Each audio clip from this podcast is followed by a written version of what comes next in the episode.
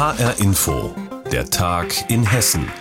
Mit Andreas Heigen, schön, dass Sie dabei sind. Fast zwölf Jahre Ministerpräsident, genauso lange CDU-Landesvorsitzender. Volker Bouffier hat die hessische Landespolitik geprägt. Nun tritt der 70-Jährige ab. Kommenden Dienstag soll im Hessischen Landtag sein Nachfolger gewählt werden.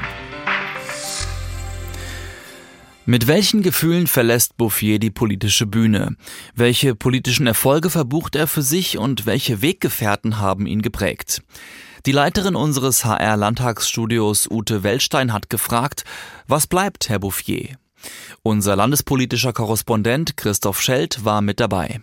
Volker Bouffier kommt gut gelaunt zum Abschiedsinterview mit dem HR. Die Verantwortung des Amtes ist er so gut wie los und das merkt man dem Ministerpräsidenten an. Er wirkt gelöst. Überwiegt da gerade Erleichterung oder Wehmut? Die Dankbarkeit.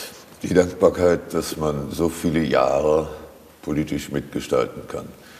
Es ist schon richtig, es sind jetzt in diesem Jahr 40 Jahre, dass ich in den Landtag gewählt wurde. 40 Jahre Landespolitik. Und doch kann der Mann, der so viele Interviews gegeben hat, noch überraschen. Im Interview mit dem HR lässt er nämlich durchblicken, dass er durchaus auch mit dem Job des Kanzlers geliebäugelt hat. Wenn ich jünger gewesen wäre, hätte ich vor zwei Jahren in der Union die Dinge anders geregelt. Aber mit 67, 68 damals nicht mehr. Was meinen Sie damit? Wenn es sich ergeben hätte, hätte ich äh, gegebenenfalls kandidiert, ja. Mhm. Bundeskanzler Bouffier, mit etwas Abstand zu den Ereignissen nach Merkels Rückzug erscheint das nicht mehr so abwegig wie damals. Überhaupt Angela Merkel, mit der Altkanzlerin ist Volker Bouffier immer noch in Kontakt. Auch sie eine der prägenden Wegbegleiterinnen seiner politischen Karriere. Angela Merkel hat viel für unser Land geleistet, ganz unterschiedlichster Weise. Ich habe sie bewundert für ihre Sachkenntnis, für ihre Nüchternheit, und für ihre Fähigkeit, die Dinge zusammenzubringen. In Deutschland, aber auch in Europa. Das merkt man jetzt sehr deutlich. Aber ich war keineswegs immer einer Meinung mit ihr. Ganz im Gegenteil. Wir haben heftig gestritten. Mehr als vier Jahrzehnte in der Politik, die letzten zwölf als CDU-Landeschef und Ministerpräsident. Eine Zeit voller erfüllender Begegnungen. Auch Enttäuschungen, klar, gerade in den vergangenen Jahren. Die Herausforderungen, die Corona mit sich brachte, aber auch ganz persönliche Schicksalsschläge. Zwei politische Weggefährten verlor Bouffier. Regierungspräsident Walter Lübcke wurde ermordet, Finanzminister Thomas Schäfer nahm sich selbst das Leben. Natürlich, das nimmt einen auch mit. Und trotzdem erwartet die Öffentlichkeit, dass da einer ist, der mit der Lage umgehen kann, der jetzt nicht durchdreht oder sonst was macht, sondern das Land weiterführt. Trotz auch dieser schwierigen Momente überwiege doch die Freude über das Erreichte, sagt Volker Bouffier, Landtagsabgeordneter, Staatssekretär, Innenminister, Ministerpräsident. Als Politiker ist er in Hessen nach ganz oben gekommen. Im HR-Interview reflektiert Bouffier. Aber ich habe mich immer bemüht, die Dinge angemessen zu machen. Ich habe mich nie mit dem Amt verwechselt. Ämter kommen und gehen. Und was bleibt, ist der Mensch. Zum Ende seiner politischen Karriere scheint Volker Bouffier mit sich im Reinen und scheint sich beim Blick zurück selbst die Frage zu stellen, was bleibt. Und äh, wenn man dann sozusagen ein Urteil einfängt, äh, naja, er war eigentlich ein netter Kerl und es lief auch ganz ordentlich, dann wäre das ein großes Lob. Was bleibt, Herr Bouffier? Das ganze Interview finden Sie als Podcast in der ARD Audiothek, zum Sehen in der Mediathek und HR Info sendet es am Wochenende. Und Sonntagabend um 20.15 Uhr läuft es im HR Fernsehen. Ja, das kann einem schon peinlich sein, wenn man an der Supermarktkasse steht, mit vollem Einkaufswagen, die EC-Karte nicht will und man nicht genug Bargeld dabei hat. Tja, momentan vielleicht gar nicht so peinlich, denn seit einigen Tagen schon streiken im ganzen Bundesgebiet reihenweise EC-Kartenlesegeräte. Ist also kein Einzelfall. Auch bei uns in Hessen ist das so. In vielen Discountern, Supermärkten und Drogerien gibt's Probleme mit der EC-Technik. Mein Kollege Oliver Klaab hat zu diesem Thema mit unserer Wirtschaftsreporterin Julie Rutsch gesprochen. Und wer alles betroffen ist von diesem Ausfall, hat er sie zuerst gefragt. Also aktuell sind vor allem Supermärkte und Drogerien von der Störung betroffen, also die Handelsketten Edeka, Rossmann und Aldi Nord haben Probleme, aber auch bei DM und Netto ist in einigen Filialen gerade nicht möglich mit der Karte zu zahlen und deshalb gibt es derzeit teils chaotische Zustände und viel Ärger an den Kassen. Woran liegt es denn, dass die Lesegeräte nicht funktionieren? Es gibt wohl eine Störung mit der Gerätesoftware, genauer gesagt bei einem speziellen Modell der Firma Verifone. Also das ist ein technischer Defekt und der muss jetzt per Update der Software erstmal behoben werden. Aber bis es soweit ist, muss ich ja vielleicht noch den einen oder anderen Einkauf tätigen, andere wahrscheinlich auch. Was, was mache ich denn dann, wenn ich an der Kasse nicht mit meiner Karte bezahlen kann, weil das EC-Kartenlesegerät nicht funktioniert? Also das ist gerade die Herausforderung, vor der viele Kunden stehen. Der Einzelhandelsverband hat mir bestätigt, dass die meisten Kunden dann einfach schnell zum nächsten Bankautomat rennen und sich das nötige Geld abheben müssen. Ansonsten sollen die Kunden mit den Geschäften vor Ort sprechen, ob es vielleicht eine Kulanz gibt, dass man den Einkauf später begleicht, etwa per Rechnung. Aber die meisten werden wohl zur nächsten Bank rennen müssen. Weiß man eigentlich schon, wie lange es dauern wird, bis der Lesegerätehersteller das Problem wieder in den Griff bekommt? Das weiß leider derzeit niemand. Der Hersteller arbeitet wohl gerade mit Hochdruck an der benötigten Software, das in Kürze an die Händler oder das Update, was an die Händler weitergegeben werden soll. Aber bis dann die Geräte wieder einsetzbar sind, kann es wirklich noch dauern, denn die Störung muss wohl bei einigen Händlern und deren Geräten manuell vor Ort behoben werden. Also Kunden sollten unbedingt vor dem Einkauf zur Bank gehen und dann genug Bargeld abheben, damit sie an der Kasse dann nicht die böse Überraschung erleben sagt unsere Wirtschaftsreporterin Julie Rutsch im Gespräch mit Oliver Glab. Seit Tagen schon fallen in vielen Geschäften reihenweise die EC-Kartenlesegeräte aus. HR Info. Wer's hört, hat mehr zu sagen. Frankfurts Skyline bekommt gerade Zuwachs. Und zwar im Bankenviertel, da werden auf engstem Raum vier weitere Wolkenkratzer gebaut. Der höchste von ihnen soll 231 Meter in den Himmel ragen. Vor Frankfurt nennt sich das Projekt. Und die Baustelle mit den schnell wachsenden Türmen zieht schon viele Blicke auf sich. Aber auch was sich unter der Erde tut, ist interessant, denn dort entsteht die bisher größte Erdwärmeanlage in Hessen.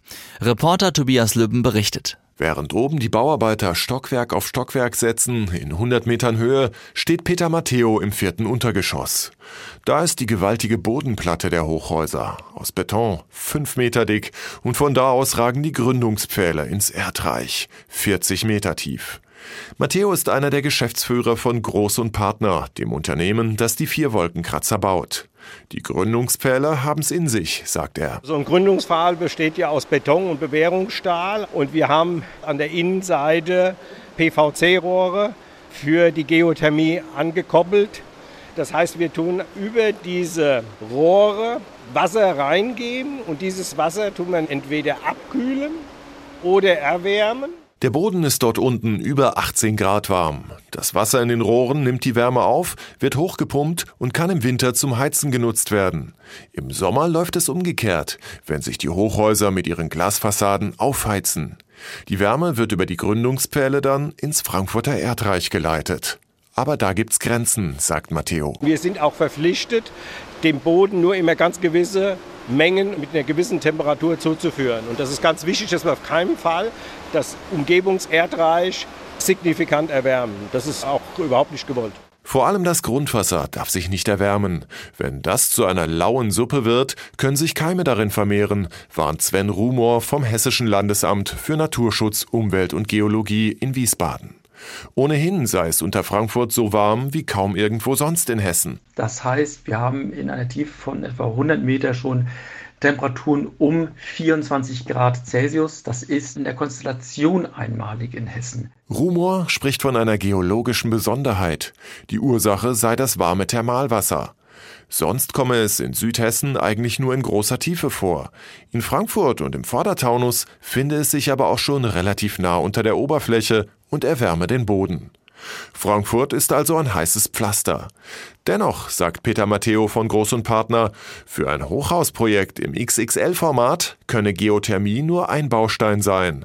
Rund 10 Prozent der Heiz- und Kühlenergie für die vier Wolkenkratzer sollen aus dem Boden kommen. Was insbesondere in der Übergangszeit, Winter, Frühjahr, Sommer, Sommer, Herbst, Winter, eine gute Basisversorgung ist. Aber man kann natürlich mit der Geothermie keine Spitzenwerte abwickeln.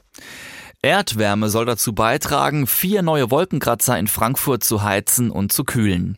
Tobias Lübben hat uns erklärt, wie das funktioniert. Beim Erdöl ist Deutschland vor allem von Exporten abhängig, aber ein ganz kleiner Teil des Erdöls, das wir hier verbrauchen, kommt auch aus Deutschland. Zum Beispiel aus dem hessischen Ried. Doch die Förderanlage ist noch nicht komplett ausgelastet. Deshalb sollen Probebohrungen im Herbst zeigen, ob hier vielleicht sogar noch mehr Rohöl gefördert werden kann. Die Vorbereitungen dafür haben jetzt begonnen. Anna Vogel. Ein LKW fährt vom Hof der Ölförderanlage in Riedstadt-Goddelau vorbei an einem hohen Turm und vielen silberfarbenen Leitungen. Er ist einer von drei Fahrzeugen, die jede Woche das frisch geförderte Öl abholen. Und das Öl aus dem hessischen Ried, aus dem Gebiet Schwarzbach, hat eine ganz besonders hohe Qualität, erklärt Carsten Reinhold, der Geschäftsführer von Rheinpetroleum. Hinter ihm arbeitet die Anlage. Laufend pumpt sie Öl nach oben. Dieses Öl hier, was wir in Schwarzbach fördern, ist das leichteste Erdöl, was in ganz Deutschland gefördert wird.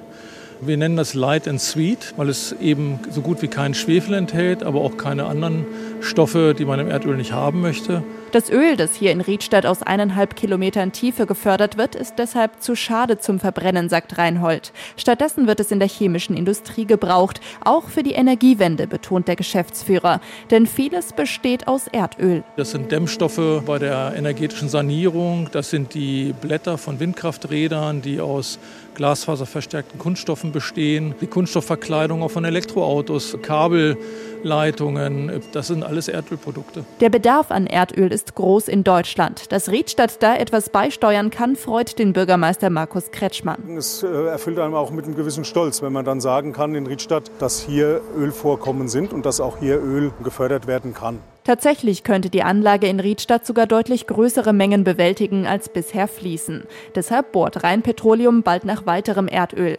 Geschäftsführer Carsten Reinhold führt zu einer ebenen Fläche, die die Bagger schon freigeräumt haben. Hier soll der Bohrturm im Herbst in 1,7 Kilometern Tiefe nach dem flüssigen Gold suchen. Die Vorstellung eines unterirdischen Sees ist dabei allerdings falsch, erklärt Reinhold. Sie müssen sich das vorstellen wie so ein Haushaltsschwamm, der ja auch aus ganz vielen kleinen Hohlräumen besteht, in dem das das Wasser dann ja sich sammelt. Und so müssen sich das auch das Gestein hier im Untergrund vorstellen. Es ist ein Sandstein, der besteht aus kleinen Quarzkörnern und zwischen diesen einzelnen Körnern befindet sich Hohlräume. Da fließt das Erdöl. Dass das Erdöl bei den Voruntersuchungen deutlich weiter südlich vermutet wird, spielt keine Rolle, sagt Carsten Reinhold. Das Schöne ist, heutzutage kann man um die Ecke bohren. Das heißt, man muss also nicht mehr überall dort bohren, wo das Erdöl ist, sondern man kann sich eine Stelle suchen und Sie können dann von einer Stelle aus aus, wie die Spinnenbeine in verschiedene Richtungen bohren. Obwohl Riedstadt nicht direkt vom Ölvorkommen profitiert, gibt es eine breite Akzeptanz für die Ölbohrung, ist sich Bürgermeister Markus Kretschmann sicher. Und auch für ihn liegen die Vorteile einer verstärkten Förderung aus dem hessischen Ried auf der Hand. Jeder Liter Öl, der hier in unseren Gefilden äh, gefördert werden kann, ist ein Liter weniger, der irgendwo importiert werden muss und auch die Transportwege sind ja kürzer. Doch noch steht nicht fest, ob bei der Probebohrung im Herbst tatsächlich Öl gefunden wird. Nur jede dritte Bohrung ist erfolgreich, so Carsten Reinhold. Für ihn ein hohes finanzielles Risiko, doch trotz allem kann er es kaum erwarten, bis die Bohrung beginnen wird. In Riedstadt-Goddelau haben die Vorbereitungen für drei Probebohrungen nach Öl begonnen. Im Herbst soll dann feststehen, ob und wie viel Öl im Süden von Riedstadt noch im Boden ist. Und das war der Tag in Hessen mit Andreas Heigen. Und alles Wichtige aus Hessen gibt's wie immer auch auf hessenschau.de.